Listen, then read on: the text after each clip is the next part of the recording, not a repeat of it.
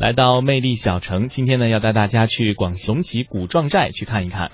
龙脊古壮寨呢地处桂北越城岭山脉的西南麓，位于龙胜各族自治县以及呃和平乡的东北部。那么这里呢至少有四百三十多年的历史，拥有广西乃至是全国保存最为完整、最为古老、规模最大的壮族甘蓝式吊脚木楼的建筑群。其中呢五处木楼已经有超过一百年以上的历史了。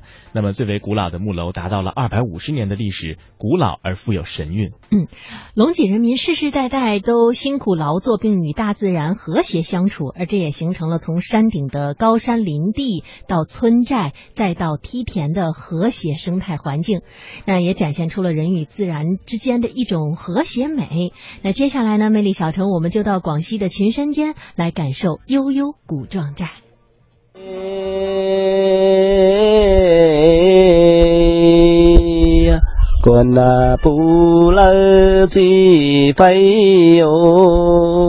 刚刚到龙脊古壮寨的时候，我真的就听到了一首古朴的壮歌。虽然是用壮语演唱的，我听不懂内容，可歌曲那深远悠长的古朴之美却深深打动了我。歌者解释说，这是首古老的壮歌，名叫《十二王志》，讲的是壮族先民创制一切的过程。唱歌的人叫侯庆环，是龙脊小学的教师。侯老师一家世代居住在龙脊古庄寨。十几岁的时候，他开始自学，读了很多文学方面的书，后来又学着创作一些小作品，陆陆续续的在当地的报刊发表。一九八四年，县文化局送他去桂林专门学习文学创作。学成归来，就在文化局搞民歌等民间文学资料的搜集整理工作。那你研究壮歌很多年，你觉得壮歌它主要有些什么特点？壮歌跟汉歌不同的地方就是，呃，壮歌的主要他们都是五字句，那么汉歌的押的韵呢是押尾韵，这一二四啊啊那样。但壮歌不同，壮歌不同的地方就是押腰韵。什么叫腰韵呢？嗯，腰韵，比如说。第一个字第一行的尾音，他拿第二行的中间那个字来压第一行的要那那那个尾音，啊，他这个用壮壮的壮话读起来朗朗上口。哦，啊，他的很艺术的这个，而且他们那个那个比喻啊，那个比性啊相当丰富，这样。比如说壮话是，嗯，他有这样一句的，那哦，老某们人机哇悠悠。但是说的太阳出来了，那个月光就淡了，这叫做慢慢的淡化了，就是就比喻一个富裕的那个人跟你在一起的时候，我就变得微不足道了，这个啊，就是有这样一个意思在里面。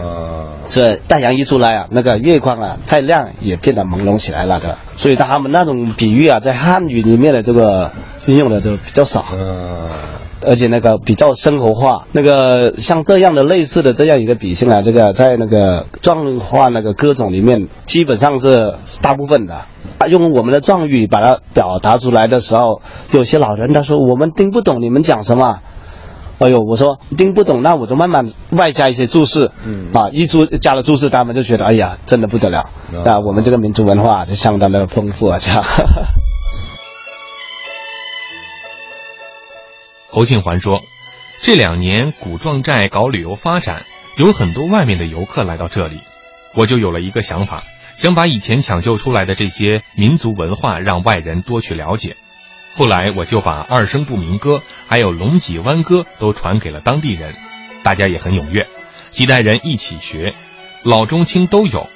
现在基本上年轻的一代接待游客时，也可以唱一些壮族曲调的歌了。”说着。侯庆环又用当地流传的古壮族曲调唱了一首汉语歌。身在龙脊，长龙脊，龙脊的点像楼梯。这是，这是什么呢？生在龙脊，长龙脊，啊，龙脊的田像楼梯。嗯，那金堤深到彩云里。神仙难数几多奇，啊，就是像这样一个那个曲调啊，就是在我们流传在我们龙脊十三寨的，这个别的民族是不会唱的。呃，别的地方哪怕他是壮族，呃，别的地方的壮族也也不会唱，也跟这个调。这就是和平往下的那一那一代的壮族都是不会唱的。哦，那这是咱们龙脊十三寨里面那个流传的乡本土才有的东西。对对对。啊，那现在像这种曲调，他们平时。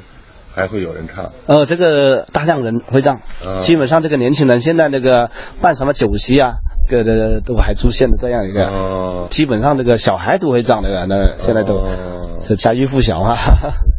哎，你在学校会不会教小孩子唱？啊？呃，会的，这就上他们那个圣斗这方面的这个知识，让他们从小就了解一下本民族的这个应该学哪些，应该知道哪些。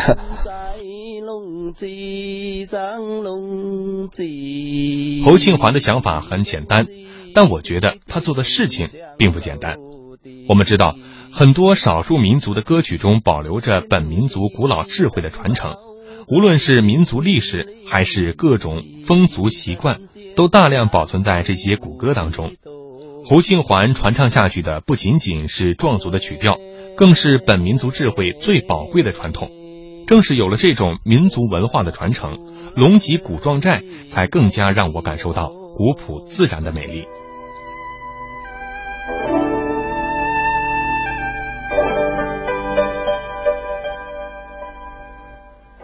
龙脊古壮寨地处桂北越城岭山脉西南麓，位于龙胜各族自治县和萍乡的东北部，已经有几百年的历史。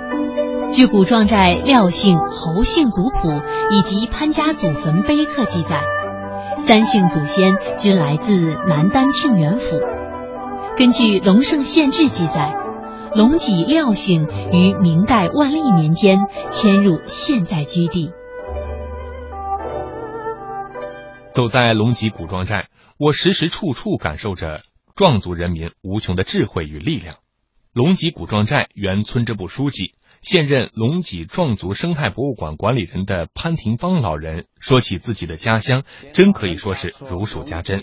这不，刚刚去田里搞完鸭子的他，一进门就向我们讲开了。但是我们这个古庄寨这个就分三个姓，是个姓廖的、姓侯的、姓班的。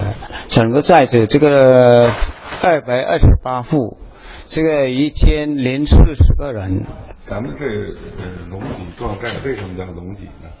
呃，龙脊啊，龙脊是传传说，这个老人家传说，这个这这里下来一条脊，是到这个河边这里，这下面这个龙头在这里，就有个两座山，像那个龙的嘴巴，中间有一座圆圆的，像那个龙宝，这个尾巴就在山里面。这就是三级啊啊，所以这个争这个龙脊是这样子的。那咱们这个这边的壮族是都是迁徙过来的，到这里定居是在有八百多年的了，是元朝从开始到是先从河南的永阳迁到南丹，再从南丹迁到这。一个传说是老人家的传说是。避难的、逃难的过来的。说起龙脊，大家听说的最多也最有名气的，当然是梯田。当地人也对先民开垦的这巧夺天工的一块块梯田视若珍宝。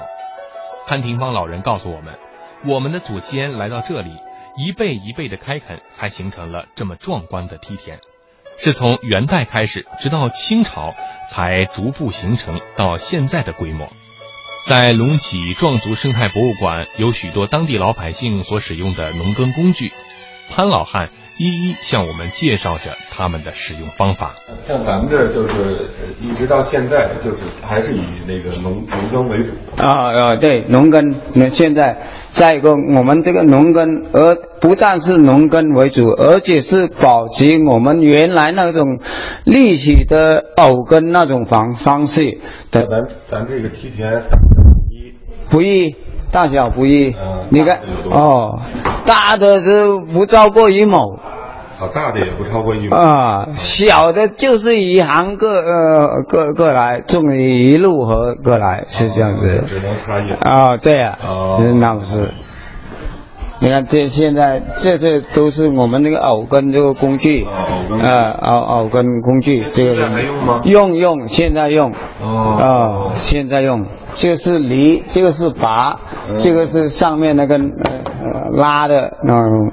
就一般一般以前我们这个还没有搞集体的时候，一般是两夫妇做的。哦两夫妇做的，嗯女的在前面拉，男的在后面背，啊，但为什么现在我们百分之五十的耕地耕作还是用这种方式？为什么？你看我们这个梯田带小拐的，这个牛进去转不过身来啊，膝盖更加进不去，就必须用人。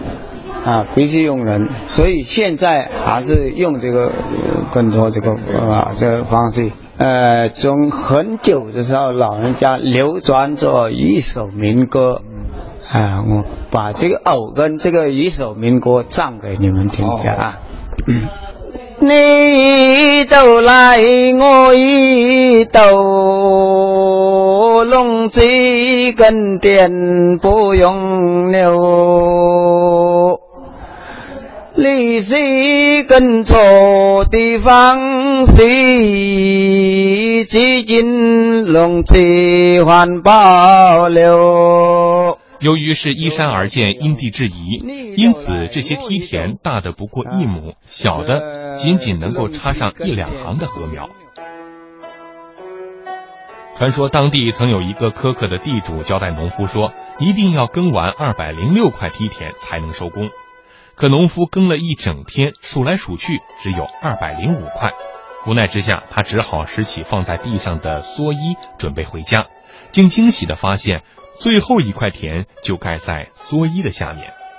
龙脊的魅力在这层层叠叠的梯田中尽情展现着，行云流水般的线条，酣畅淋漓的韵律，鬼斧神工的造型，如诗如画的意境，真可以说是妙韵天成。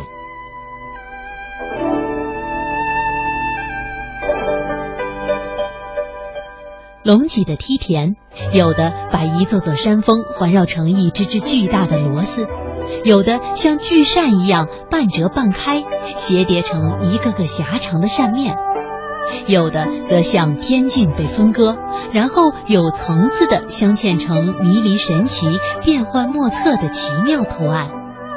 山路悠悠，蜿蜒在跌宕有致的梯田里。壮歌袅袅，飘忽成山水映照的缕缕云烟。那一幢幢披云戴月的吊脚楼，似乎耸立在云遮雾绕的仙境当中。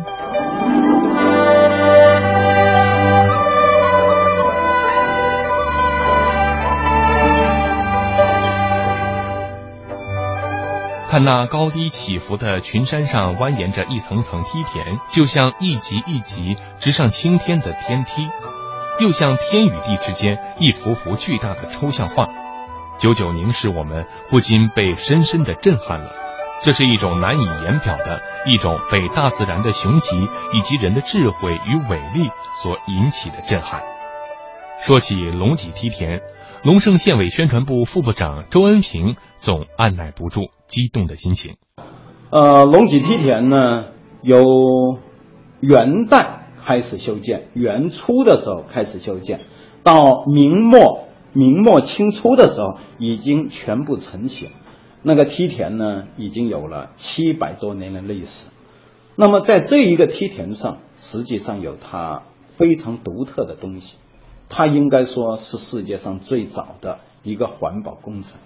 正因为我们群众把坡地建为了梯地以后，使得水土保持能够保持到现在。我们看着这磅礴的梯田，不由得使我们想到了三个关键词：第一个，力量，是我们群众开山辟岭的力量；第二个是他们的技术。这是最早的生态环保工程，这是他们的技术，这是他们的理念。第二个，由山脚一直把梯田修到山巅，那么就最少的有一百多层，最多的有三百多层的梯田。三百多层的梯田，他怎么能够从一个目不识丁的群众，怎么能够把山脚的梯田能够把它修到山巅去？这不由得就为我们当时的水平技术或者其他的什么技术所折服。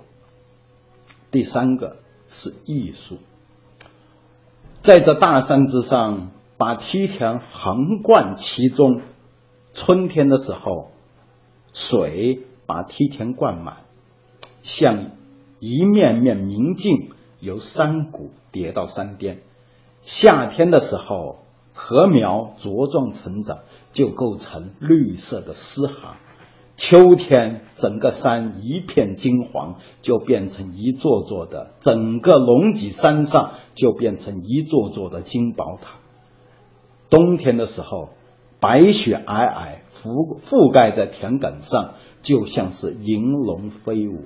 所以我们常常说，春如片片明镜，夏如道道绿波，冬秋如座座金塔，冬是银龙飞舞，就构成了龙脊山上一年四季不同的景色。